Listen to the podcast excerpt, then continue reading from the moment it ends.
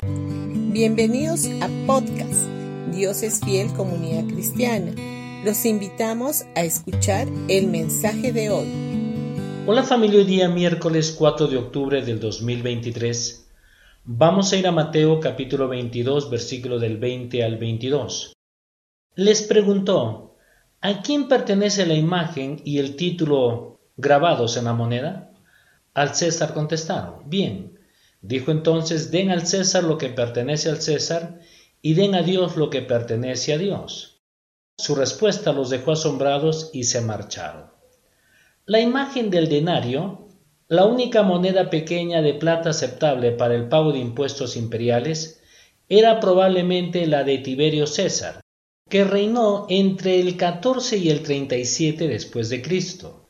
La inscripción en la moneda decía Tiberio César Augusto, hijo del divino Augusto y en el reverso se leía sumo sacerdote. Esta inscripción era un reclamo a la divinidad y como emperador al derecho de ser adorado. Los judíos habían intentado muchas veces acusar a Jesús basándose en cuestiones religiosas y siempre fracasaban. Ahora se acercaron a él para pedirle que pagara impuestos con la esperanza de que su respuesta les diera la oportunidad de entregarlo a Pilato para que lo procesara. Estos fariseos y herodianos razonaron que cualquier respuesta que Jesús diera sería incorrecta. Si aprobaba los impuestos romanos perdería popularidad entre las masas.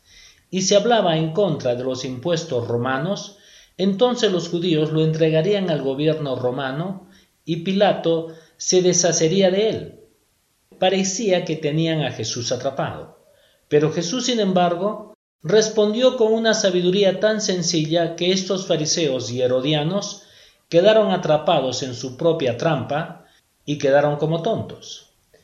Jesús declaró en Marcos capítulo 12 versículo 17, Entonces den al César lo que pertenece al César y den a Dios lo que pertenece a Dios. Ahora, las personas están hechas a imagen de Dios, por lo que debemos entregarle a Dios las cosas que le pertenecen a Dios, nuestras vidas, y al César las cosas que le pertenecen a César, su dinero y otros beneficios de su gobierno.